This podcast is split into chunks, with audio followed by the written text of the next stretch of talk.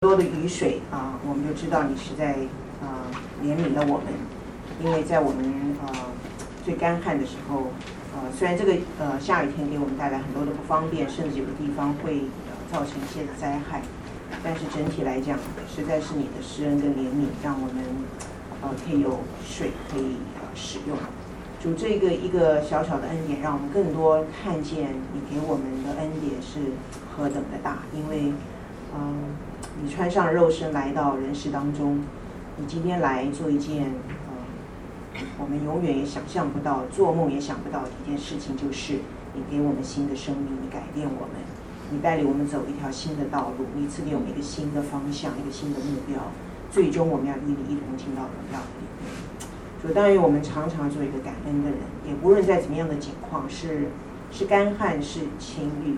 我们都知道。怎么样来赞美、来敬拜？我们都知道怎样尊你为我们的主、为我们的王。把下面的时间交在主的手中，求你继续在我们的心中来动工，让我们在你的话中听见你的声音，好叫我们得着一字、释放、改变。谢谢我们的主，听我们的祷告，奉耶稣基督的名，阿门。好，弟兄姊妹，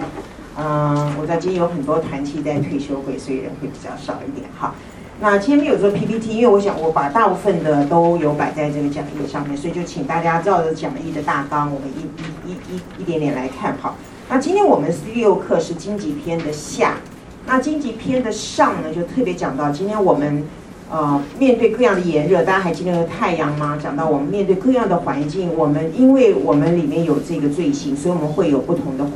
反应。好，我们讲到很多罪性、罪行方面的一个问题。那，所以第五课我们就在就就就看见说，其实因为这些的炎热，这些的环境，我们受到很多事情的缠累。哈，那今天我们看到夏呢，我们就会要去找出那个最主要的原因。为什么？我觉得很多时候弟兄姊妹，我我们为什么会有这样的一个反应？我为什么会做这样的一个决定？我为什么会有这样的一个心态？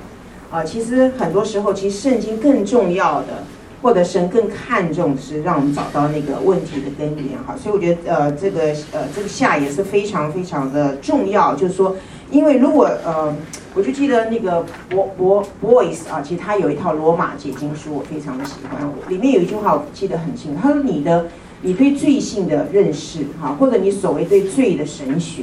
就直接影响到你的救恩论，你对救恩的认识。如果我们对罪是轻描淡写的，我们对罪是呃一知半解的，或者我们是非常笼统的啊，没错，我就是一个罪人，我就是亚当的后代。好，其实当你没有去很深的认识这个罪怎么样伤害到你跟神中间的关系，这个罪怎么样破坏了你的生命，怎么破坏你跟人与人中间的关系的时候，其实你不会那么。渴望或者那么深切的想要去经历得着那个救恩，所以这个是非常非常重要的哈。所以我我想我们我们今天很重要的就是要去了解到，呃，我们做许多的事情到底是出于什么样的一个原因哈？好像听起来其实是不不会觉得它是一个很困难的问题哈，但是其实它有一个呃很深很深的一个层面，因为呃你怎么样去回答这个问题，就是你为什么这样做，你为什么这样想？你为什么这样子感觉？如果我们没有去呃深究这个问题的话，你发现说其实呃在你真正要去解决或者回答你你的这些境况的时候，其实你会变得非常的表面。意思就是说，我想当中有做医生的哈，你要准备做医生的，就是说你发现你对症状的越多的了解，你就会更多知道怎么样对症下药，是不是？好。那同样的，就是说，今天我们在我们属灵健康的状态，如果我们误诊了、误判了，其实很多时候呢，它会导致致命的结果，因为那个就是生跟死的问题。好，什么意思呢？就是说，我觉得呃，其实也是我有一次上了一个是呃，在华神上了一个课以后，其实那个课内容我都忘记，但是老师讲了一句话我很记得，他说很多事情你就想想，这件事情是不是有关于生跟死？如果不是跟生死有关，都不是重要的事情。我觉得嘿，这句话挺有意思，所以有时候还会提醒说，对呀，我做做这些选择，或这件事我要我要怎么做，或者我有没有得到这个东西？其实发现它其实跟生跟死没有关系，但是有的东西确实跟生跟死有关系，我就要我们就要非常非常的去注意哈。所以啊、我觉得我们真的弟兄姊妹求神帮助我们，我们需要从圣经里面对这个对这个罪性。对这个所谓的荆棘，就是说我们为什么会做这些事情，我们要有一个很正确的眼光，不然呢，呃，我们很多时候我们没有办法真正的啊、对症下药，我们也没有办法真正在这个当中来经历这个啊、神的恩典啊神的改变或者神所看重的东西。那下面我要用就是那本书哈，就是人如果改变，我觉得他这这一章里面用一个很好的例子，那我就要用这个例子来贯穿今天这个呃这个课程的内容哈。那我先容我把这个呃这个例子做一个介绍，他他是讲到一对夫妻哈，这个先生叫乔，这个姊妹叫做玛丽哈。他说乔跟玛丽这对夫妻呢，他们已经结婚二十二年了，好。那在这个婚姻，在这么多年的婚姻生活当中，玛丽渐渐觉得她越来越喘不过气来。为什么呢？因为呃，她的先生乔有这个情绪的问题，或者呃暴怒，他有暴怒的问题哈。所以在他们刚开始结婚的时候呢，啊呃，呃，或或者说他们在交往的时候，其实这个先生乔从来没有显出说他有脾气上面的。呃，一个问题就是说，其实他是个脾气非常暴躁的人。其实，在他们交往的时候，其实还没有显现出来哈。但是结婚以后呢，这个乔慢慢就原形毕露，他就变成另外一个人哈。在他们蜜月还没有结束的时候呢，乔就第一次向玛丽大发脾气，好，所以呃，所以不是一个非常愉快的一个经历，呃。那所以玛丽这个做妻子觉得说哦，可能是因为这个婚礼的压力太大了，她花了太多的钱啊，经济压力等等的哈，所以才会变成她有这样的一个暴怒的情形。但几个礼拜以后，就他们结婚几个礼拜以后呢，那有一天下班，那因为呃这个摆在桌上的这个晚餐已经有点冷掉了，啊，所以这个这个先生乔就向玛丽大大的啊发怒。所以在接下来的二十二年当中，这个乔就不断的在一些日常生活当中呢，她失去了一个，呃，一个丈夫在婚姻里面应该有一个样子，好，呃，所以在结婚之初，他他的那个大发雷霆就只不过是一个开始，哈，所以他们的孩子也在一个常常要提防爸爸会爆发脾气的这样一个环境当中成长，同时呢。呃，这个当然，这个惧怕跟苦毒有就伴随这个妻子跟他们的孩子哈。二十二年过去了，不管就是有很多牧者，教会的牧者啊，想要去还是心理辅导啊，要去帮助这个家庭，但是这个家庭已经开始摇摇欲坠哈。那他们的婚姻眼看就要到了尽头。那呃，感谢主，就是这个丈夫虽然有这个暴怒倾向，但是他很继续去寻求人的帮助哈，嗯。但是，呃，他们的婚姻仍然呃受到这个丈夫的这个充满愤怒，还有因为这个愤怒所带来恐惧跟苦毒的这样一个环境里面，就是呃有很大的一个问题存在。嗯，所以这对夫妻呢，他们呃，他们呃怎么讲？就是说比较就是在接受辅导哈，在接受帮助方面比较可悲的就是所有对。呃，乔这个坏脾气，这个会暴露的一个呃一个诊断哈，其实都不够深入，就是比较表面啦。呃，意思的意思就是说，呃，有些治疗的方法或别人给他们的建议呢，呃。都没有办法改变，呃，没有办法产生一个长久持续的一个不变的一个改变。很多时候就是一个小一小段时间，可能这个丈夫好像他的就耐着性子不发脾气，但是过不了多久哈，他又原形呃毕露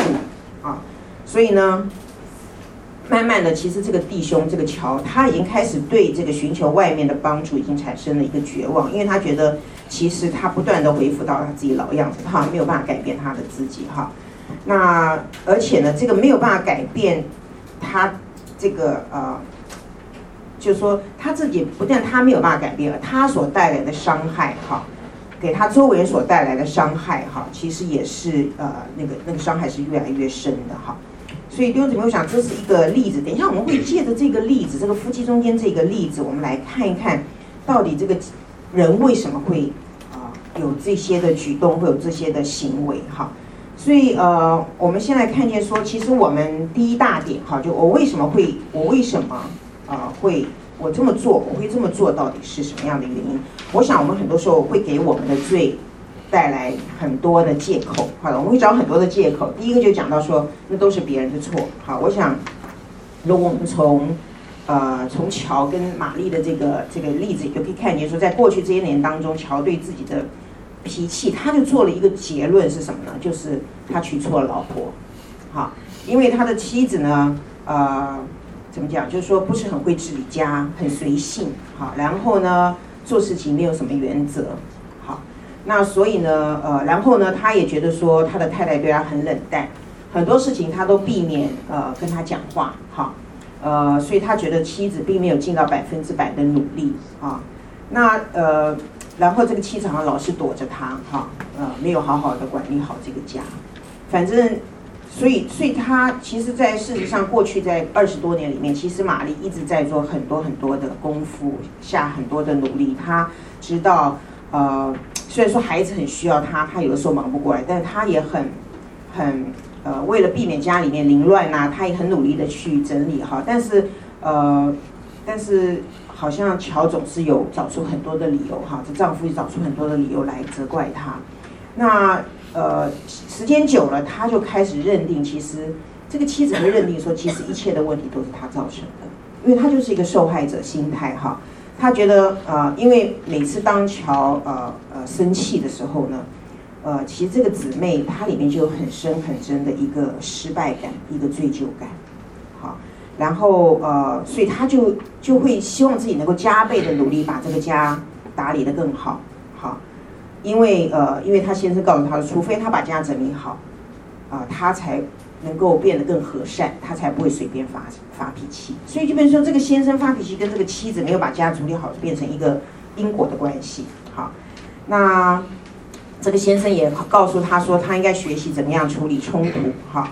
其实这个弟兄没有看见，其实他是一个很难坐下来好好讨论事情的一个人，哈，因为他一每次跟他太太一坐下来呢，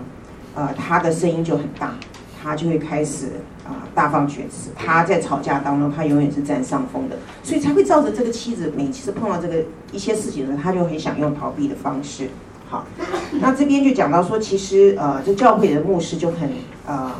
就。很多帮忙都摆在这个姊妹的身上，就说好，那我们就找教会里面一些比较擅长这个做家事的人去帮助这个姊妹，好，啊、呃，然后呢，呃，这样子呢，就让这个家里面的压力会减少。我觉得听起来好像也是不错的建议，对不对？好，那所以呢，他们就呃，教会里面就有自动组发了一个家政小组，哈，每个礼拜呢就帮忙这个玛丽去整洁、吸尘。然后也帮他列出一个礼拜的食谱，就是说你可以煮哪些的菜哈。那一开始好像这个办法是奏效的哈，但是没想到后来其实乔就变本加厉，为什么呢？因为他发现这些来到家里面帮忙的弟兄姊妹哈，其实并没有把家里收拾得很干净，也没有非常的整齐哈，所以他有几次就打电话给教会的牧师。抱怨说这些来帮忙的人没有善尽他们的职分，哈，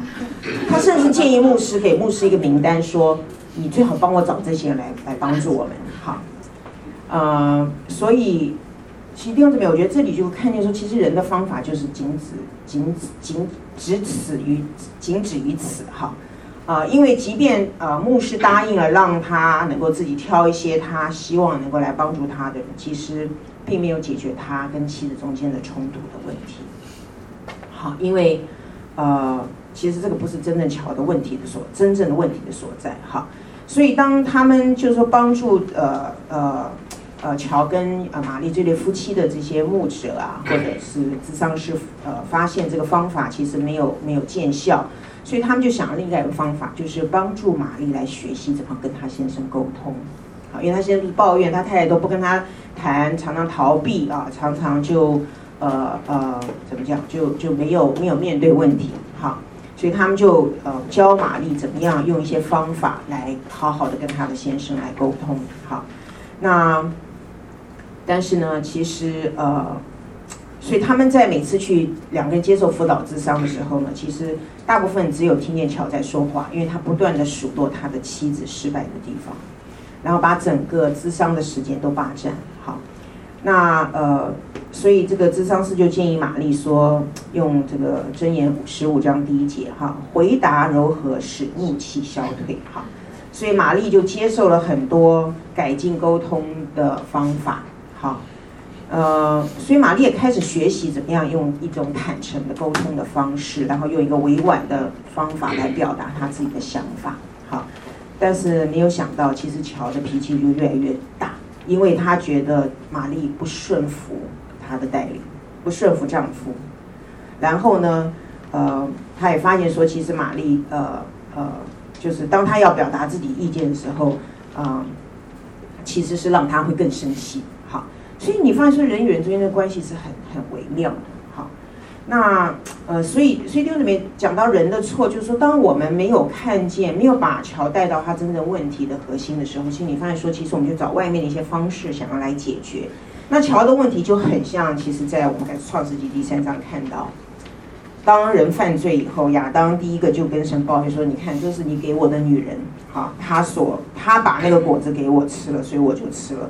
所以我的问题呢，都是因为对方，不是因为我。如果他改变了，那其实我也会变。OK，好，所以我觉得这个是我们非常熟悉的一个模式，不是吗？就是当我们想要面对自己问题或者帮助别人的时候，其实我们就想要去。”看一看怎么样把这个外面的环境或者一些的状况怎么样能够改善，但是我们我们没有呃直接碰到问题的所在哈。那第二个可能我们会做就是原生家庭的错，那这是呃跟现所以现所谓的世俗心理学非常有关，就是说很多时候都归咎于我们的过去的历史，比如我从一个不健全的家庭里面长大的，好，我在家里面受过伤害，好，呃。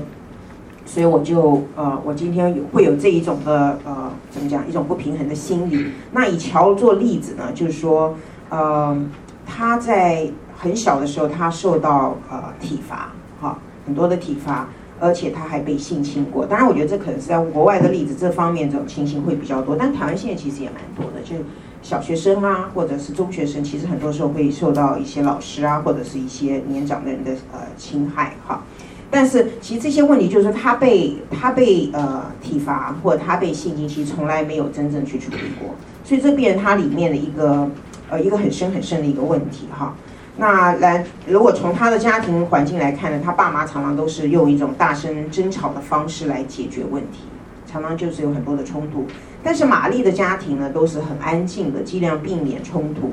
所以所以这个丈夫这个乔呢就很快的就指出玛丽。呃，家里面其实他们家里面的问题就是他们不愿意去面对问题，好，然后呢，这样的一个指证哈，使玛丽更害怕直接去面对他跟乔中间的冲突，因为乔常常把他的问题归咎在他自己的家庭，也归咎在玛丽的家庭，好，那乔会对玛丽说：“我爸爸呢，就是一个很爱发脾气，动不动就高声大吵的人，我就是在这样环境当讲。”呃，底下长大的，所以让我不大声讲话是不可能的，是很难的。好，那所以呢，所以弟兄姊妹，我就觉得这个就是一个很明显的，就是说我们会把这些的呃罪疚啊问题归咎在我们的原生家庭里面，甚至乔也会跟他的太太说，至少我不会像当年我爸爸对我妈妈那样对待你，哈，我比我爸爸好很多，而且呢，至少你看我现在还会向牧者啊，向一些智商师求救，哈。我想这都是呃，从原生家庭里面可能会带来的一些的呃诊断。但弟兄姊妹，我们并不是说这些东西完全我们否定它，就是说哦，呃，这个人家家庭背景不重要，其实他是有他的一个呃呃参考的呃价值在。但是弟兄姊妹，就是说如果我们只是把问题归咎在彼此成长的家庭环境，其实这是太过于单纯的表面化。OK，好，嗯。那所以呃，所以如果我们把这个当做乔发脾气的一个主要的原因的话，其实你发现说，其实各样的方法跟诊断都没有办法持久，因为那不是他真正的问题所在。好，第三个我们来看一下，就是生活上的不顺遂哈，就是呃，我想这里就讲到说，其实我们很多时候我们把。我们应该自己承担的责任，把它啊、呃、转嫁到其他的事物上。其实，其实这就是跟前面把它归归咎在别人身上，也是同样的一个原则。好，嗯、就说，可能我们今天的问题就是说，啊，因为我生活上碰到一些困难，我的老板给我压力，好，我的女朋友跟我吵架，或者是就像乔哈，他常常会抱怨说，呃，今天啊工作不顺呐，他没有钱呐，好，有一天他下班回家就把情绪失控归咎在交通阻塞，他碰到了这个 traffic，好，呃，比如说我我刚刚要转弯，就一部车子把我就插进来啦，就让我能够暴跳如雷哈。所以当他呃在这个经过交通阻塞回到家里面的时候，他可能就把过去三个礼拜所有的旧账都翻出来跟他太太大吵一架，好。所以呃，所以最后他自己觉得，他承认他这样的是不对的，他很过分，但是他会把那个罪就怪在那个因为开车去插他的队的那个驾驶，好，所以这就是一种呃把罪呃把原因把问题归咎在呃生活上遇到的一些不顺遂的日子。我今天太倒霉，我今天太不顺利了，我今天呃压力太大了哈，我今天心情太不好了，就是这这样的一个状况。好，第四个我们看到苦难，这个其实我们前面也提到蛮多的，就是说，可能因为呃造成了一些的伤害哈，或者是一些的痛苦，所以我们就好像觉得自这个自我们自己受到这些的经历的影响很大，以至于我们就没有办法不这样去想，没有办法就不去猜疑，没有办法不去想要保护自己哈，我们都觉得这个是好像是我们呃本能的一种反应哈，但是其实呃。这个也是也是一个问题的表面而已。第五呢，我们看见我们有一些我们我们为什么会做，就是因为我们有些的需要没有被满足。比如说在成长的过程当中，可能我父母从来不爱我，好，我从来没有一个人碰到一个人是真心对我的，我从来在团体当中没有被肯定、被接纳过，所以会造成我现在呃有这样的一个状况。这也是很可能会我们想要去归咎的一个原因哈。最后是讲到身体，哈，就是说。可能因为我我今天身身体不舒服，以至于我心情不好啊，或者我昨天没有睡好觉。其实弟兄姊妹，这些我并不是这些东西都是错的，但是其实很多时候，呃，这些东西确实有它的一个影响因素。但是弟兄姊妹，这些东西不会让你变成一个罪人。好，我们等下会再来看。我想在这个身体的部分，我特别讲一下，就是说，其实现在的医学哈，其实很多时候，呃，有一种流行普遍的说法，就是其实你身体上的软弱。可能有可能是你犯罪的原因。简单讲，比如在美国，呃，一个戒酒协会 AA，其实是一个非常呃行之有年的一个非常成功的一个一个协会哈。但是你发现说，他们到那边去呢，他们就是用一种所谓的 group therapy，就大家晚上坐在一起分享自己的为什么我要酗酒，然后这样就是用这种团体的治疗的方式。但其实他们比较被人诟病，第一就是他们常常把这个酗酒的呃的的原因归在什么？那是你的遗传，跟你的基因有关。那不是你，那是你，你不由自主，因为你爸是一个酗酒的人，所以你就会被遗传，你就有这种的基因，你就很倾向于酗酒。那你爸爸其实现在有，当然我我真的呃，我我完全不是学医学的，但是我们看其实现在很多东西都开始，人开始特别去研究脑部，OK，看人的染色体，看人的脑部的变化，好，包括现在呃同性恋也好啊。啊，很多的症状，呃，或者是过动儿啊，其实很多都他们开始去研究脑部，然后需要找出一些的原因，为什么这些人他们会有这种的倾向？好，那当然我我刚刚讲身体上的软弱，是不是真的会变成让人一个人去犯罪？当然也有一些例子，就是说有人他脑部里面长了一个瘤，所以他会行为怪异，他会有一些很特别的原因，这种这种案例是有的哈。但是我想，圣经从来都没有允许我们把心理的罪、我们的罪性归咎到我们身体的状态上。就即便你有这些的不舒服，你有这些，因为这些的身体的不舒服，可能比较容易让我们产生负面的反应。但是呢，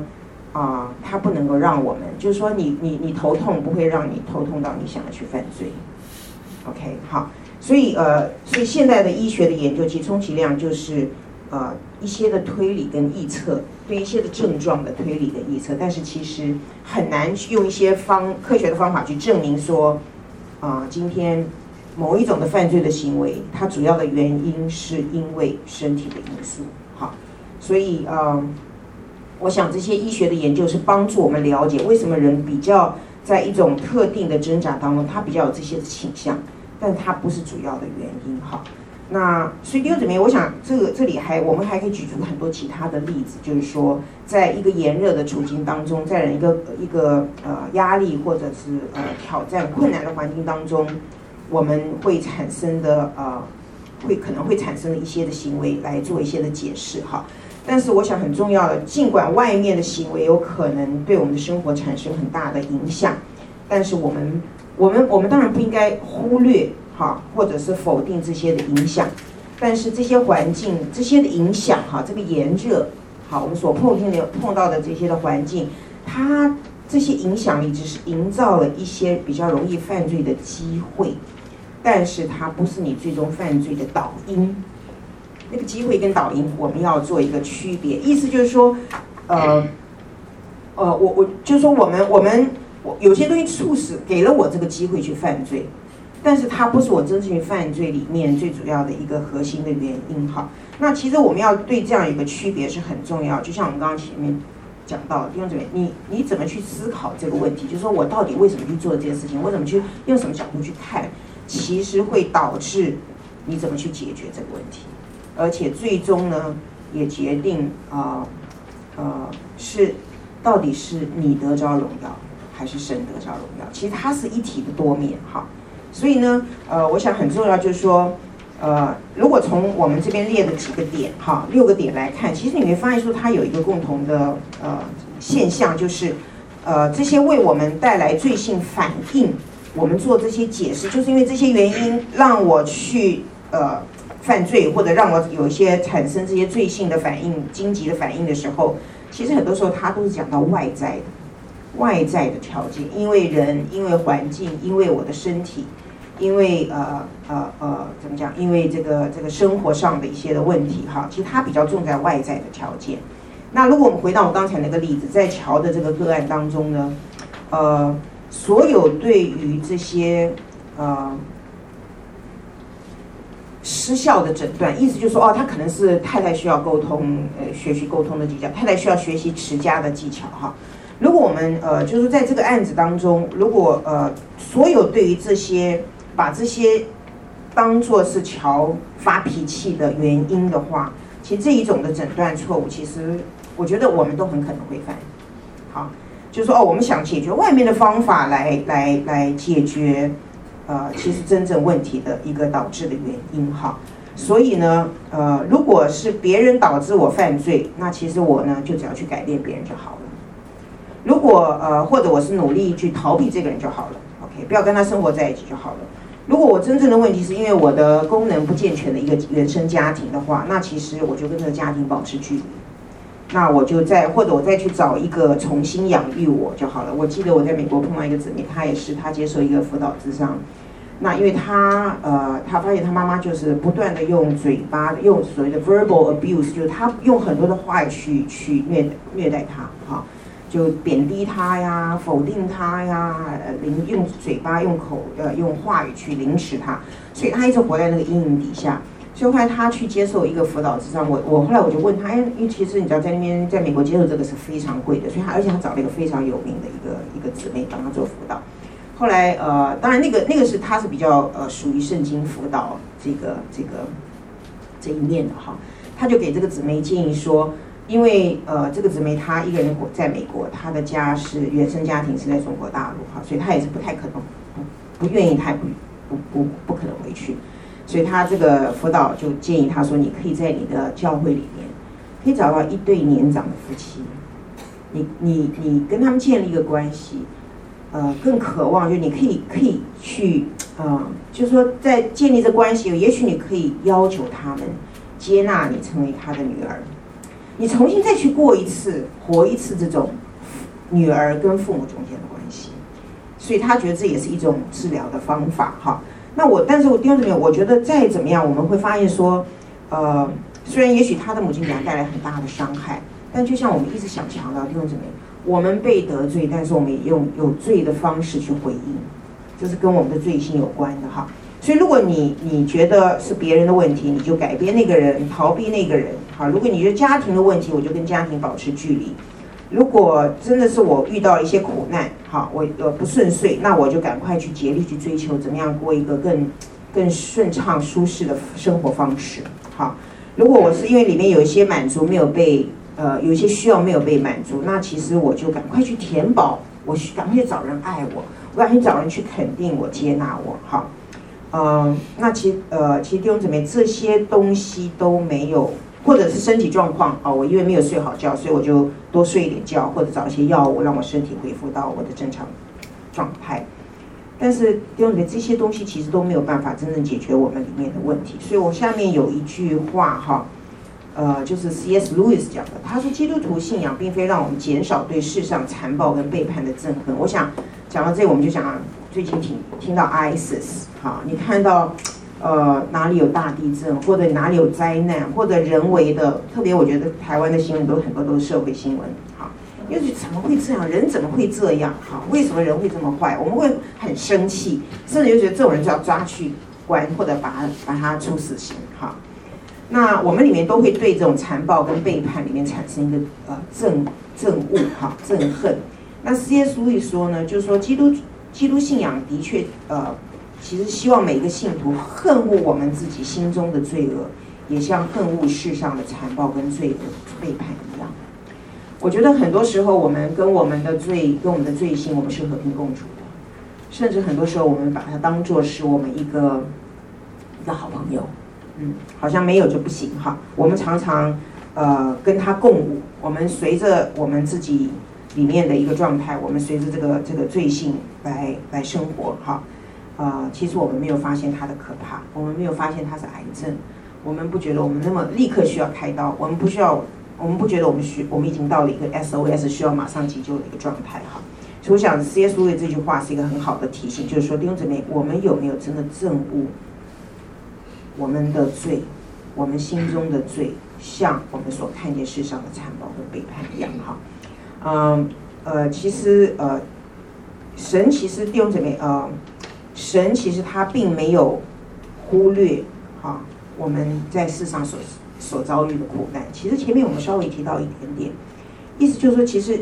神没有在圣经里面，其实他从来没有把苦难一笔带过。其实我们看见约瑟，我们看见摩西，我们看见大卫，我们看见但以理，其实这些人都曾经经历苦难啊，在一个环境当中。但是圣经最核心的内容，其实是让我们看见。神没有轻描淡写，或者是去虚演这些的苦难，呃，而神是付了相当大的代价，为苦难画上了一个句点，就是他的儿子来到我们的这个世界。好，他差遣他的儿子，而且耶稣基督间接的圣灵跟我们一同受苦，啊、在生命中跟我们一同挣扎，赐给我们盼望，赐给我们忍耐的力量。好，所以弟兄姊妹，耶稣基督来，他不只是一个同情我们的一个。呃，一个呃，一个牧羊人，其实他来，他其实是要来，啊、呃，要来终止，而且他要给我们带来盼望，哈。所以呃，耶稣基督永远是我们的答案。好，那现在我们来看第二部分，就是你最大的问题是什么？其实这个部分很重要，哈，因为我觉得这也是我们在我们罪人天性里面，我们非常想去逃避或者不愿意去承认的，哈。就刚刚我们讲到，呃，我们探讨犯罪的机会。或者是因为呃那个导导致我们犯罪的原因的时候，其实呃我们看见它是一个呃不容忽视的一个很重要的一个层面，嗯、因为我们刚刚讲到乔跟玛丽，呃呃，我们看见有很多所谓解决的方式，但是它都不是最终的解决的办法，因为他没有办法解决他们这对夫妻中间所产生的问题哈，所以呢，嗯、当然我我我觉得有的时候我们。我们当我们讲到罪的时候，其实有的时候我们确实也是有时候需要去做一些的。我的意思就是说，这些我们寻求帮助啊，这些其实有的时候是必要的。包括说，如果家里面如果有一方已经有家庭暴力了，其实我们我们不是马上去处理这个罪，诶，你有罪性啊，你要怎么样怎么样？其实我们是需要把两个人分开，哈，或者有的时候呃，有有有人在极度需要安慰的里面，其实我们也是需要提供安慰，哈。但是问题是，弟兄姊妹，这些东西都不足够，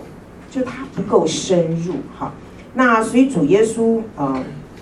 在很多的场合，我们看见他来也是提供食物，他也给人医治人的疾病，他也给人带来话语上的安慰，他行了很多很多的神迹，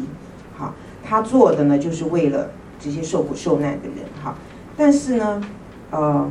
在你发现说，在耶稣行完这些神迹，好，或者他与这些群众相处一天过后呢？其实耶稣很知道，在人的心灵深处有更深的问题需要被对付，昨天跟一个姊妹在聊，也是发现说，其实你你看耶稣其实很多医治人的病，但很很多时候耶稣都跟他说，你的罪被赦了，你平平安的去吧。耶稣耶稣说你的病得医治，很多时候他就说你的罪被赦了。好，所以我我想要强调就是说，其实神看重，其实神更看重就是说那个福音的核心，其实用的真的不是解决我们外面的一些的现象或者一些的环境，其实耶耶稣要给我们的是一针见血来呃来解决我们最深问题的核心的问题哈。所以，到底我们最大的问题是什么呢？好，我这边分呃，我们先来看这个路加六章的四十三到四十五节。好，我想它可以提供我们一个很好的一个方向。好，它呃，因为这边主耶稣说，没有好树结坏果子，也没有坏树结好果子。凡树木看果子就可以认出它来。人不是从荆棘上摘无花果，也不是从蒺藜里摘葡萄。善人从他心里所存的善就发出善来。恶人从他心里所存的恶就发出恶来，因为心里所充满的，口里就说出来。我觉得这跟我们一般的观点有点不太一样。我们就觉得啊，我们有时候口是啊，我们是有口无心啦，哈，或者有时候我们是无心之过啦，哈。我们外面跟里面其实是没有什么太大的关联。但耶稣这边非常的清楚地告诉我们，你外面的表现是因为你里面所有的，你心里所充满的，口里就说出来。你这个树，你是什么样的一个树，你就结怎么样的果子。树跟这个果子有一个绝对呃的一个关系哈。所以我想这边就让我们看见弟兄姊妹，我们如果要呃，当我们要正确辨识出自己的问题所在哈，你你，当你真正找到问题所在的时候，其实你就在这个蒙恩、蒙恩典、蒙救赎的这个呃路径上已经踏出了一步哈。就是说我们真的不是只解只解决外面的问题。但是我们必须要先承认，其实我们自己才是问题的本身，因为前面都把罪、把指头啊归向别的事情，其实很多时候，其实问题是出在我们这个人的里面，哈，它深藏在我们心里面一个非常黑暗的角落。所以弟兄姊妹，当你讲到说啊，我是问题的本身，其实我想很多时候我们不太不太乐意听到这件事情。我们总觉得有足够的理由让我们看见，其实是外面环境造成我们变成这样。所以很多时候我们会，当我们呃，当一个当神的指头指向我们，哈，指向我们的内心的时候，其实我们里面会觉得很震惊，或者我们觉得很不舒服，或者我们说觉得被冒犯，或者我们说觉得非常的生气。好，呃，我想有一件事情我们可以确定，就是其实我们有人想听到想听到这样的消息。呃，当我就上次我讲，我我对我的狗失去耐性，大发雷霆的时候，或者有人父母中间产生这样的一个冲，呃呃呃，怎么讲一个张力的时候，或夫妻中间，或者呃同侪中间，其实我们我想我们最不愿意承认就是说那个是我的错，我们只想怪罪在我的狗、我的孩子。我的配偶，我的同侪，好，然后我们很急于替自己辩护，这就是一个罪性，一个非常标准的一个表现，好。但弟兄姊妹，如果我们今天不去正视我们自己里面的问题，我们就远永远永远没有办法从真正的问题上面去解决，去找到一个解决的方法，好。同时，我们会非常小看今天神会所为我们预备的那个伟大的救恩。就是说，有时候我们好像会绕道而行啦，啊，舍弃了这个解面对我们自己问题这个部分，我们就是让日子过得好一点，或者问题很快的解决，我们就绕道而行。哈，我们我们就呃，其实这个是我们的致命的问题，因为你最需要开到的地方你忘记了，你是头痛一头，脚痛一脚，但是你忘了，其实你是有心脏的疾病，或者你有里面有非常重要的、非常致命的癌症，哈。如果你不去正视这个问题的时候，其实你很多时候，啊，你就你就你就，我觉得那是一个最大的危险、最致命的问题。所以圣经上说呢，我们真正的问题，弟兄姊妹，不是心理上的因素，不是你的自卑感，不是社会的因素，不是因为你的人际关系哈很糟糕，也不是历史的因素，就是因为我过去我的原生家庭怎么样，也不是因为心生理的因素，因为我的身体不好。虽然这些东西弟兄姊妹确实对我们会产生一些的影响，但是我们真正的问题其实是一个属灵的问题，好，就是说其实是我们的心，我们心里面出了一个问题，好，那意思就是我们翻到我们这个啊这个讲义的第二页啊，就是呃，第一点我们看见，其实他讲到一个内心敬拜偶像罪行之下的罪性，哈。啊，这边引用的是《生命记》六章四到五节，以色列啊，你要听耶和华我们神是独一的神，你要尽心尽性尽力爱耶和华你的神。好，所以弟兄姊妹，我们真正的问题是在我们身上，而且我们真正的问题是一个属灵的问题，就是我们的心啊远离了神，我们用很多其他的事物来代替了耶稣基督。好，那这个。所产生的一个后果呢，就是我们心里面失去了那个盼望，我们失去了那个能力，失去了，呃，我们怎么样去回应这个这个呃呃这个呃炎热这个环境，我们失去了那个智慧，好，所以我们的内心里面就被捆绑，然后呢，我们我们就去侍奉神以外许许多多的事物，哈，所以弟兄姊妹，呃。这一节经文特别讲到，其实神给我们最大的一个诫命就是尽心、尽心、尽力来爱他。那第二个诫命是什么？爱人，爱神、爱人。所以，如果我们从十诫来看，其实就是这两两个大大的诫命。第一诫到第三诫讲到，我们不可以造偶像，为自己造偶像；我们可以妄称耶和华的名，我们不可以敬拜这些偶像。其实讲到我们跟神的一个关系，好，所以它是一个纵向。永远是一个轴心，就是我们跟神的关系，你怎么看待神？神在你心中的位置，哈。那另外的呃四到十戒，好，其实讲到我们跟自己跟人的关系，好，它是一个横向的。那所以弟兄姊妹，我觉得呃这个是可以一再被提醒，就是说你发现说很多时候你你你你的生活出了状况，你跟人出了状况，其实都是第一个你要去检视，就是你跟神中间的关系怎么样。好如果你没有把神摆在他该摆的位置上，其实你发现说你很难去守到第四条到第十条的一个诫命，因为，呃，我们里面呃之所以会有这种荆棘的回应哈，其实都是我们在神的对神的敬拜以外，我们对别的东西产生一个敬拜哈。所以这边我觉得我需要好好的跟大家有一点仔细的分享哈，就是说。我们知道，当神把以色列人从呃埃及为奴之家带出来到应许之地的时候，其实这个这个在这个旷野，我们知道是充满了试炼、试探，好，然后有很多的仇敌，好，然后他们也经历了很多的困苦，好。其实这些东西对神来说呢，其实好像不是神最关心的。神一再的让他们遇到这些的艰难，好，其实对神而言，弟兄姊妹，什么东西才是最重要的？就在这些环境当中，在这旷野的旷野的困难当中，这些以色列百姓到底他们心中所敬拜的到底是谁？是埃及的那些好吃的东西吗？是一个更享乐的一个生活吗？好，还是一个呃呃一个就是他们所塑造出来的金牛犊，可以为他们可以可以保护他们的呃一个他们想要的一个神哈？所以呃弟兄姊妹呃。神非常的清楚，就是真正的征战其实是发生在不是外面，是在人的里面。真正的那个属灵征战是在人的里面。好，呃，如果我们的心呃容容易受到诱惑，想要追求其他的事物，却不来跟随神的时候，其实神早就知道这班以色列百姓不能够忠心的敬拜他。如果他们在旷野都不能这样敬拜他。一旦进到迦南地，那是更是不得不得了，因为那是一个偶像之地哈，他们一定会在那里跌入到这个假神的诱惑跟罪恶的这个深渊里面哈。所以呢，呃，我可能没有时间去讲这个时间，但是我们知道，嗯、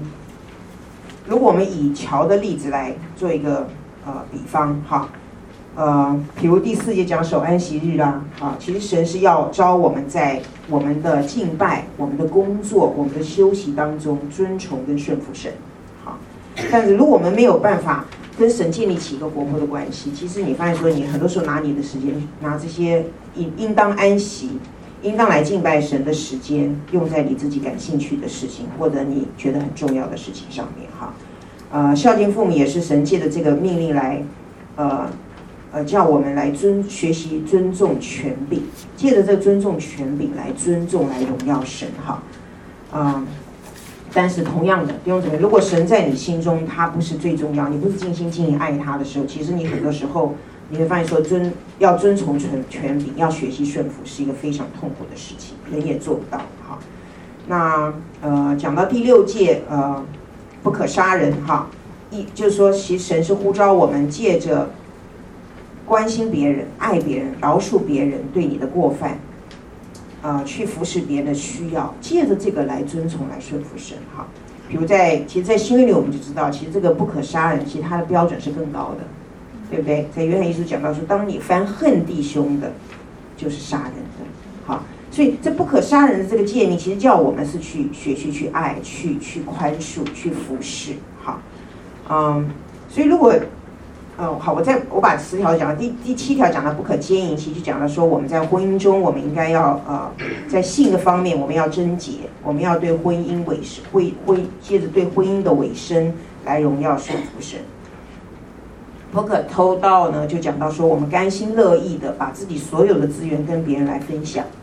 也借着这个来荣耀神哈。那不可贪恋人的妻子也讲到说，其实当我们当别人蒙福的时候，我们要别人为别人。高兴，而不是去嫉妒或者去揶揄哈。其实弟兄姊妹，你发现说我讲这些这个后面四到十节，其实他的你可以是不是之所以可不可以做到，其实是根据于一到三节，就你怎么去对待看待神，你把神摆在一个什么样的位置哈。所以呢，呃，我刚刚讲到，如果从呃乔的身上来看呢，其实他他呃他为什么是这样一个充满愤怒的人哈？其实，在心里面，因为已经有一个东西代替了神的自己，那你们觉得那个是什么东西？其实他非常希望他太太顺服他、尊崇他、尊敬他，哈。所以呢，对他而言，这一个从他太太对他的一个态度的这种尊敬或者是呃顺服，这个的欲望，在他心中其实比神还要重要。好，那我们会想说，为什么他会有这种的欲望？可能是因为他从小被被欺负、被啊、呃、被体罚，或者他被性侵，这些东西都让他觉得他他为了保护自己，他要变得更强壮，他要不让自己再再被被欺负，他要不让不允许这些事情再发生，所以他非常看重别人对他怎么去去尊崇他，好，他在人心中的地位哈，所以这些东西呢，对乔来讲远比神还要重要。他希望得到他妻子的尊敬，他觉得这个这个东西在他一生当中可能比他的救赎主还要更重要。所以每当，呃，其实你发现说，每当他没有把神摆在该摆的位置上，就是说他他违背了前面三条诫命，你发现说后面其实他就很难去守到。比如第六，比如他就破坏了第六条的诫命，就是不可杀人。什么意思呢？就其实他没有，呃，用。耐心、善良、关爱的态度去对待他的妻子，他用的是伤害性的言语，哈，啊，他其实就等于把他的妻子给杀害了，哈。所以如果他呃，比如如果他的妻子得罪了这位先生这个乔，哈，呃，或者用不尊敬的态度对待他的时候，他不但拒绝饶恕他的妻子，反而他心里面产生了极大的一个记恨。他用非常刻毒的话来责骂他，责骂他的妻子，哈，而且不断，呃，他他会怪罪他的妻子，呃，影响了他安宁的生活，啊、他让他的妻子感到害怕难过，好，虽然弟兄姊妹，这个妻子玛丽不是一个完美的人，但是玛丽绝对不是让乔去破坏或者没有守第六条诫命的始作俑者，你们懂我的意思吗？不是因为玛丽的关系，所以乔没有办法守住第六条诫命。你发现说，其实之所以他会触犯了第六条诫命，他没有守住第六条诫命，就是因为其实他没有守住前面三条诫命，就是因为他没有把神摆在他生命中的中心。好，其实这就是说，他没有办法持守这三条诫命，不管是有意无意，其实他已经做了一个选择，就是他把他的生命的目的、他的意义、生命的盼望。建立在神以外的事物，意思就是说，我今天活的就是我的妻子要听我的，我的妻子要尊崇我，我的妻子要可以任我摆布。好，所以在呃在乔的生活当中呢，呃这些外外在的环境哈，其实就造就了这些犯罪的行为。我们不能忽视他受到性侵，我们不能忽视他曾经被啊、体罚。好，但是呢，弟兄姊妹，嗯。呃，别人别人确实在乔的身上造成了伤害，哈，啊、但是呢，乔不是在被性侵、被责罚以后，他才变成一个罪人。就像我们上次讲，其实我们坐在那边，我们不需要做什么事情，不是因为我们做了这些事情，我们就变成一个罪人，是不是？我们是讲，因为我们是罪人，所以我们才会做。我们才会犯罪，我们才会有罪行哈。我觉得这是一个很重要的观念。其实，在乔在他被伤害以前，他已经是一个罪人，而且长久以来，他都是用一个罪的方式去回应发生在他生命生命中的每一件事情。当然，我觉得在我们怎么去帮助乔这个方面，我觉得他需要他需要安慰，他需要更多的怜悯，他需要呃，他需要把他所受的伤害带到神的面前来经历神的医治，经历神的释放。经历呃，让他看见，其实他就是神是一位公义圣洁的神，神是一位伸冤的神。虽然乔没有办法去改变这个事，就是他被伤害，但是这件事情是在神的眼中，神会，神是公义的，神一定会用他公义的法则去处理。哈，那但是我觉得，除了我们这样给他安慰的时同时呢，其实他需要被提醒，就是说，对于呃，对于。他怎么样去在这个环境当中，他做出这些罪的反应？其实他是有责任的，他不能把责任通通归在别人的身上或环境的上面哈。否则，其实弟兄姊妹，你发现说这里就形成一个相当普遍一个所谓罪恶的模式。这个模式呢，严重的破坏了他跟他妻子中间的关系。即便外面行为上再多的修改，其实没有办法改变他们中间真正的关系。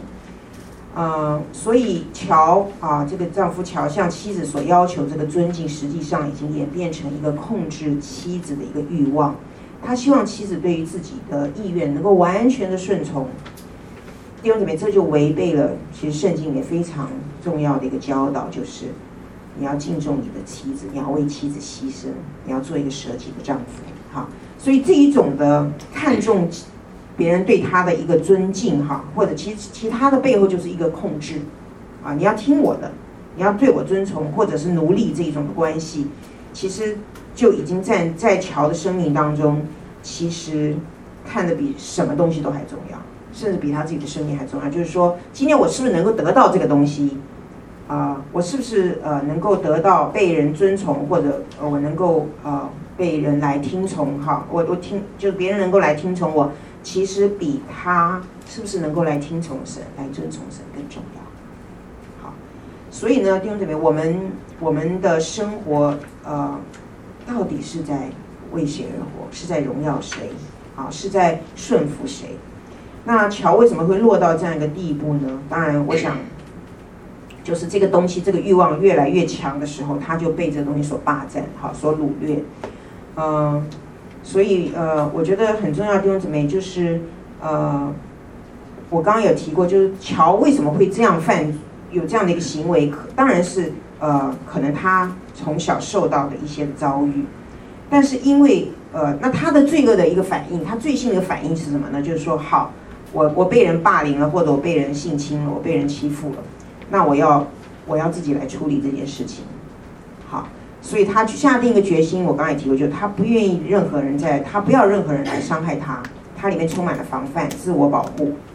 所以他有一个自己小小的国度，OK，他要在这个国度里面掌控，因为他曾经失去这个掌控权，被别人侵犯了，所以他现在要非常小心经营，努力的去维护他自己可以掌控这个小世界，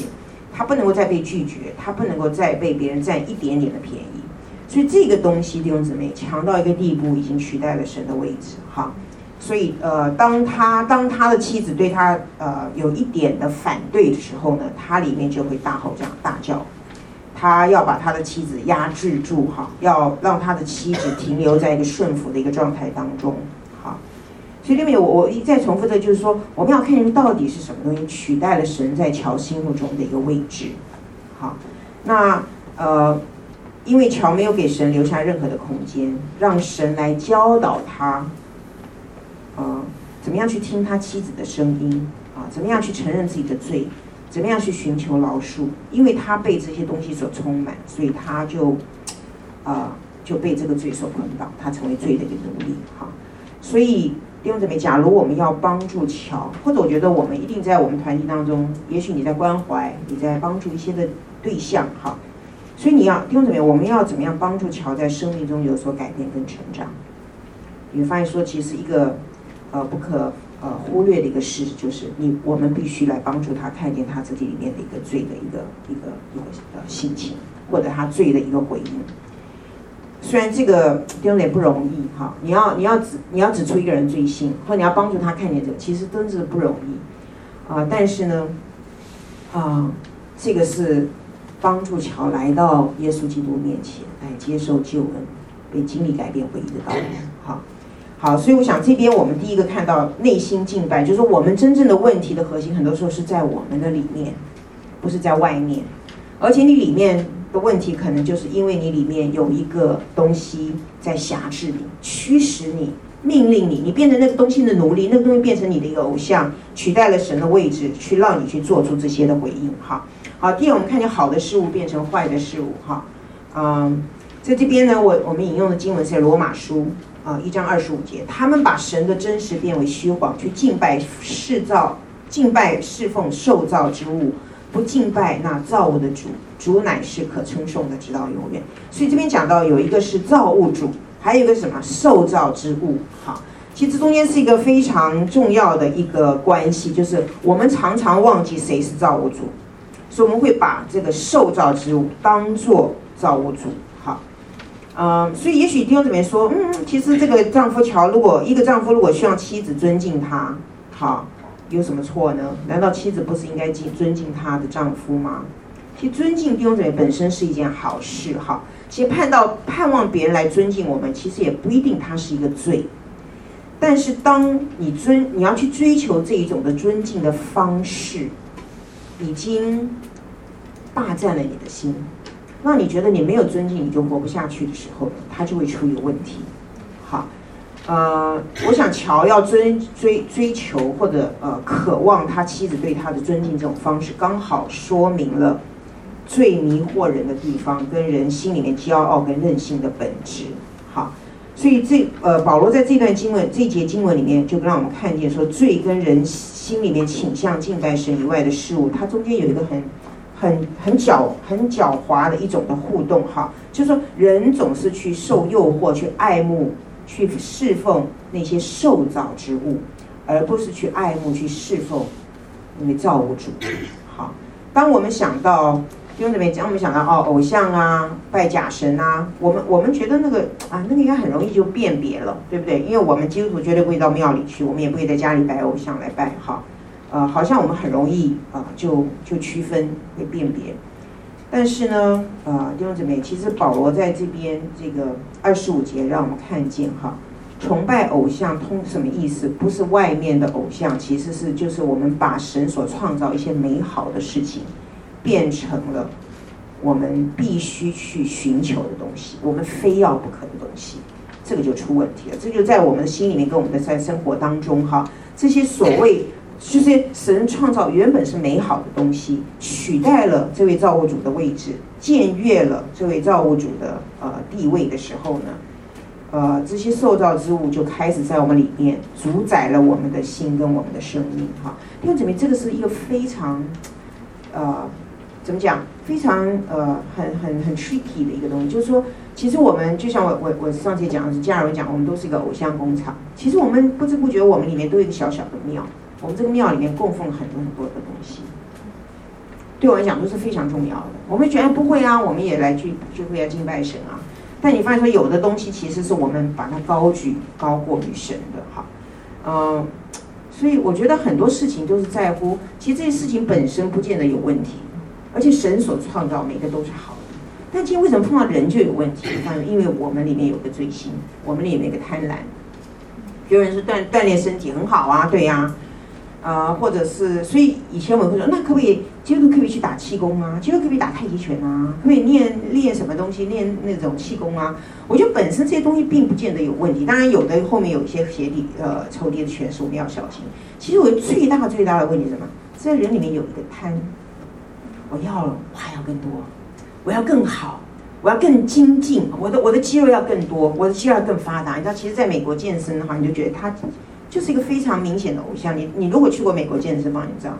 他们那种花多少时间、精神请教练来训练自己，然后运动的时候要发出一种的声音。表示自己才够 man，OK？其实那个，其实这是有很多的报道哈，就是有一些的，就是去研究这些人他们做运动的心态，他们是为什么要练这样？因为凭你穿上衣服也看不出你有几块肌肉、人鱼线纹，看不出来，对不对？但到了那种运动场，他们他们就非常非常的自豪，献出他们自己的这个身体，就要让别人看见，OK？好，所以所以呃，我觉得这个其实这些偶像时不时就会窜到我们的心里面，哈。就窜到我们心里面的小小的庙里面，我们不知不觉就在供奉他们，我们就不知不觉就在侍奉他们。所以呢，当任何的东西在取代了神的位置，他就不知不觉就成为我们生命中的偶像。比如一个父亲，也许希望他的孩子来尊敬他、顺从他，哈，但当这个欲望强到一个，呃，这个这个欲望晋升或强到一个，呃。在你里面非有不行的时候，他开始在影响你、操操控你的时候，其实他就变成一个偶像，或者有的有的年轻人渴望找到一个配偶结婚，哈，那当然婚姻是神所设立的，我们知道婚姻是好的，我们应该要向往，我们应该要追求哈。但是呢，呃，也许一个弟兄当他，呃，就是说他跟呃女性的关系很容易走极端，女性忽忽略他的时候呢，当他被拒绝的时候，他变得非常沮丧。非常的呃呃自卑哈，呃或者当有女性对他有好感的时候，他又变得非常的热情，所以这中间关系其实这些东西啊都很可能。你说这种人际关系重不重要？这跟跟异性中间的相处重不重要？其实它原本都是好的。所以有时候我我我跟青年的孩子们讲说，啊你喜欢上一个弟兄，会喜欢那个，我觉得是很好的一件事哎，因为神创造的。但有时候我们就会压抑他，觉得哦不可以，我怎么可以去喜欢？我在教会又怎么可以去爱上一个人？或者说，哎那个人又不爱我，我怎么去爱他？你知道这中间是非常非常复杂的。但是我觉得其实本本神让我们去爱、去享受爱是很美的一件事情。但是问题就出在当这个爱强烈到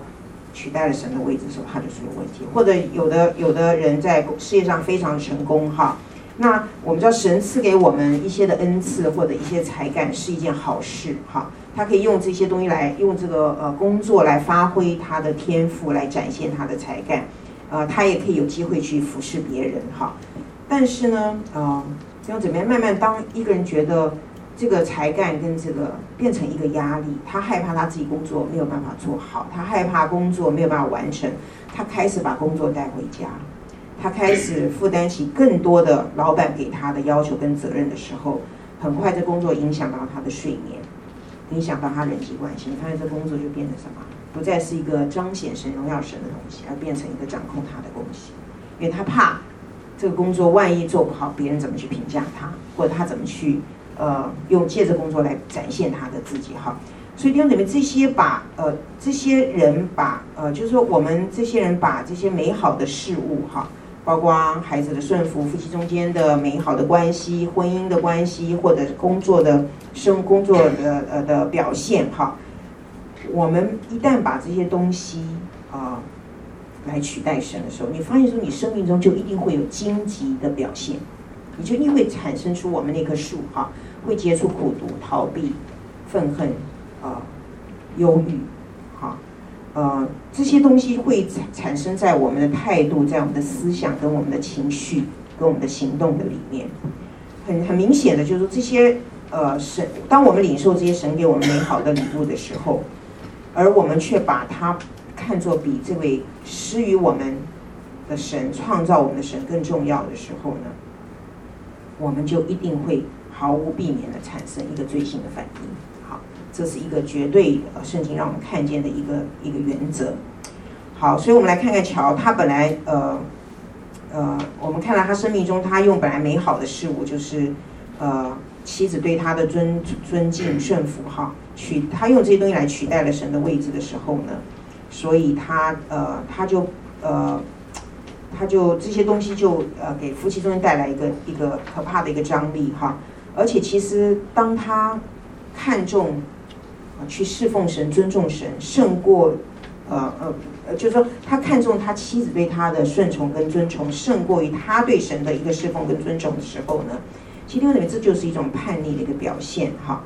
啊、他允许这些事情成为他生命的主宰的时候呢，其实这些事情就会影响到、破坏了他对神的一个委身哈。而且把他的心转向神以外的事物，所以这就是我们下面要看到第三点，就是雅各书里面的一个例子。我觉得这是非常经典的一段经文哈。呃，我们我我我来读一下，请大家来看哈。呃，雅各书四章五到八节，你们中间的争战斗殴是从哪里来的？不是从你们白体中战斗之私欲来的吗？你们贪恋还是得不着？你们杀害、嫉妒，又斗殴、争战，也不能得。你们得不着，是因为不求；你们求也得不着，是因为你们妄求，要浪费在你的宴乐中。你们这些淫乱的人，啊，原文是淫妇啦，岂不知与世俗为友，就是与神为敌吗？所以凡想要与世俗为友的，就是与神为敌了。哈，其实这边我觉得，啊、雅各很用一些很。呃，很直接的一些语言来描写到说，其实我们外面，当我们要去争取一些东西，我们为一些东西在拼命的时候，哈，其实呃，它不只是一些表面的现象，其实很重要的就是说，所有人里面的这些的呃怒气冲突，其实是反映人里面一个真实的一个情形。好，所以他这边就让我们看见说，人与人冲突，我们外表看好像就是一种征战，好。但是雅各在这边，他的一个结论是什么呢？外面的征战是人里面内心征战的一个表露。好，其实为什么我们我们会在抢这个工作，我们在抢这个好处，我们在为彼此利益争夺呢？其实就是因为啊，人里面的私欲没有被满足，所以人就开始彼此攻击，我们彼此利用。我们用这些的方式，想要来满足我们里面自己的欲望，所以第四节雅各很清楚地指出这个事情的呃真相是什么呢？他那些哈，所有在这些不敬虔的冲突的当中的这些人哈，其实是已经在敬拜神以外的事物。所以他说你们你们争战斗殴哈，所以他后来他就讲了说，你们这些淫乱的人，哪一些是淫乱的？就是前面讲到这些在。在争战斗殴，在彼此杀害、嫉妒，啊，他在妄求想要得着这些东西，浪费在浪费在宴乐当中。这一般人其实是一个淫乱的人，呃，其实其实原文叫淫妇哈。那我觉得当讲到淫妇或者淫乱，其实他特别讲到一个婚姻的关系，是不是？好，那婚姻其实最最重要的就是啊，贞洁、忠诚，哈。那所以呢，我觉得其实雅各在那边把所有的人都骂进去了哈。我觉得呃，而且他的字，他的字眼是非常露骨的、直白的。其实弟兄姊妹，当我们把别的东西来取代神的时候，我们就是一个犯淫乱的人，我们是一个犯属灵淫乱的人。因为我们除了在爱神以外，我们别有所爱，我们别有贪恋，我们觉得神不能够给我们真正的满足，所以我们需要别的东西来满足我们自己的。呃，自己的这个淫乱的心哈，其实就跟以色列人的历史是一样的。他们除了拜神以外，他们拜偶像哈。其实它有一个属灵的含义，就是呃，其实我们在神以外有许多虚假的爱人。我们在跟神的爱的关系上，我们是不单纯的，我们是犯淫乱的。所以弟兄姊妹，这用这个简单的想法就可以来解释我们所做事情背后的动机。其实会对我们发生一个非常大的生命的影响。就是你有没有从这个角度来检视你的自己？你是一个犯淫乱的人吗？你有没有很多时候你并没有把神摆在一切的中心？你其实用很多时候你用神以外的东西想要来满足你的自己。哈，那呃，就是一旦弟兄姊妹，我们明白我们的心在敬拜偶像的时候，其实就让我们更看见福音大能。福音的需要，哈，因为我们没有办法脱离这些的东西。我们，我们，当你追溯到你心里面，其实弟兄姊妹，这就是一切问题的根源。就是其实为什么我们刚刚讲问题在于你，不仅在于你的外面，是在你的心里面。那心里的什么地方？就是到底这个宝座上坐的是谁？是什么？在每一件事情上面，我觉得在每一个心思意念上面，在你所做的每一个行动上面，到底？神是不是那个最终的你所要敬拜的，你所要顺服的一个对象。哈，所以呃，如果我们能够真正的每常常来到这个问题的根源，而不只是在表面上做文章，或者我们只是淡化我们自己的一些的行为的时候呢，啊、其实神就就在我们生命中来动工。因为这边讲到说，他说呃，岂不知好呃，他讲到说，呃。他说：“神是一个忌邪的神，哈，神是一个嫉妒、嫉妒的神，哈。那呃，那是在呃，应该是五五章八节，哈。他讲到说，其实神，当然我们讲到嫉妒这个词，常我们讲在人际关系当中，它是一个比较消极、比较负面的，哈。但其实，在用到人跟神关系的时候呢，其实它是一个正面而且积极的。其实呃，所以有人说，其实嫉妒这个词可以用狂热来替代。”因为这边你知道神对你发狂发热吗？他爱你爱到一个地步，他开始要在你心里面挑起一个征战，他要赢回原本是属于他的，其实就是你的心。好，神、呃，神不能够，因为他是一个非常忠诚的丈夫，他不能够允许他的妻子在他以外别有所爱。其实弟兄姊妹，保罗不讲嘛，其实他就把我们像一个心腹一样许配给基督嘛。所以在某一个角度来讲，我们其实，在课程前面我们也提到过，我们跟神的关系，其实他是新郎，我们是心腹，哈。所以我觉得，当我们想到这一点的时候，其实，呃，你其实不需要害怕被神来揭露你里面这些阴暗的、隐藏的、不为人知的这些偶像，因为这就是救恩的一个开始，就是你蒙恩的开始，哈。而且弟兄姊妹，我觉得更让我们觉得没有办法想象，就是地上的人，如果今天一个。一个被冷落、被遗弃、被移情别恋的一个情人，他绝对不会去重新寻找那个不真的配偶。但是只有我们的神，我们常常是不忠的，我们常常是贪恋世俗的事物。但是神一不止一次两次，一而再再而三的要把我们找回。哈，所以为什么这个应该是在耶呃何西阿书嘛？就是我我。我我不是人，我是神。我觉得只有神可以做到，他的爱是追追到底的爱，他爱我们爱到底哈。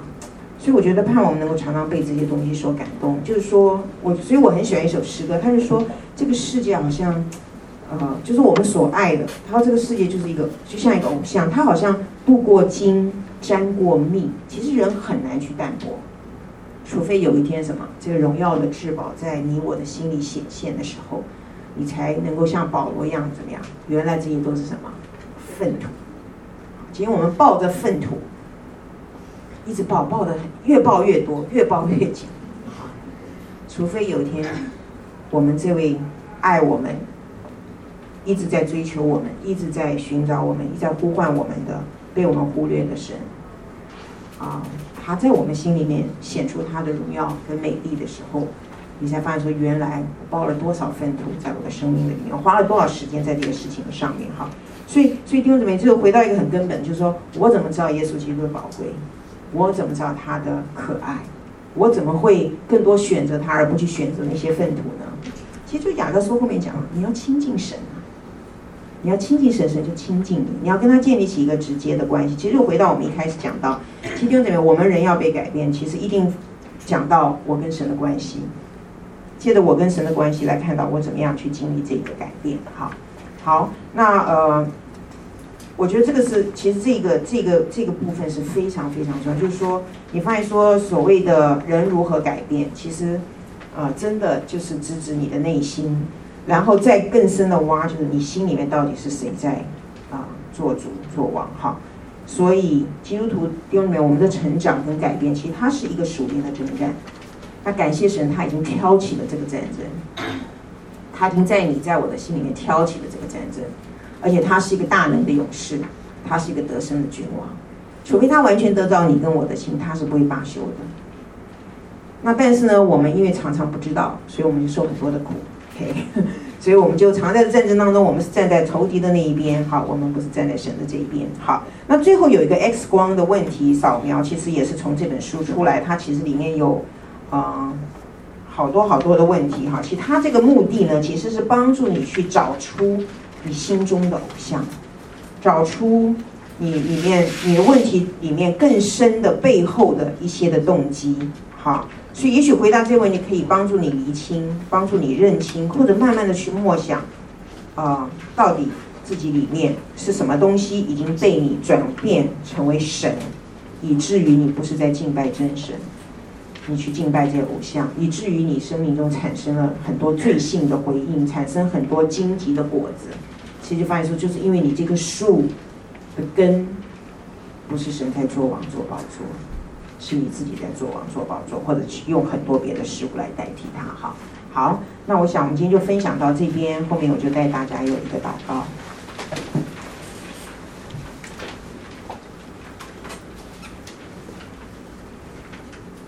我们感谢你，因为你的爱是一个不放过我们的爱。主，我们最深最深祷告说：主啊，求你不要让步，求你不要放手，求你不要照着我们的意思，是照着你的意思。主要这些话，很多时候我们听，我们觉得或许有一些的受益，但是更重要是，我们回到生活的里面，我们怎么去看待我们的环境？我们怎么去看待这棵荆棘树？我们怎么看待这个问题？我们怎么去真正的毫不保留的照着本相来到你的面前？求你更深的光照，因为这些偶像躲在我们的生命当中，除非圣灵的光照，除非神的话语，他们是不会显出他们可怕的形样子来的。主啊，赦免我们，我们都是一般犯的淫乱、属灵淫乱的人，但是感谢你，主，你爱我们。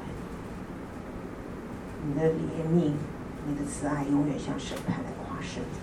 主，但我们不怕承认自己是一个病入膏肓、急需要救恩的人。我们不怕承认自己是一个拜偶像、犯了属灵淫乱的人。就怕我们不来，就怕我们用很多别的东西来解决我们自己的问题。所以，主耶稣，求你厉害的向我们的心来说话。嗯，也让我们真的有这样一个愿意的心。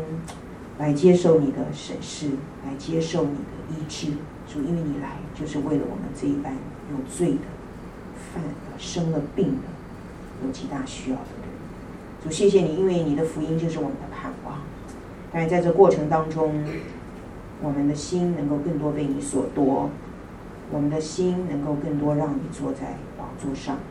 教导我们怎么样常把你摆在我们的面前。教导我们怎么样更多来学习来顺服你，好让我们能够结出生命的果子，让你得着该得的荣耀。祝福你的话，祝福我们每一个人。祝我们谢谢你听我们的祷告，奉耶稣基督的名。好嘞，好，谢谢大家。谢谢。谢谢。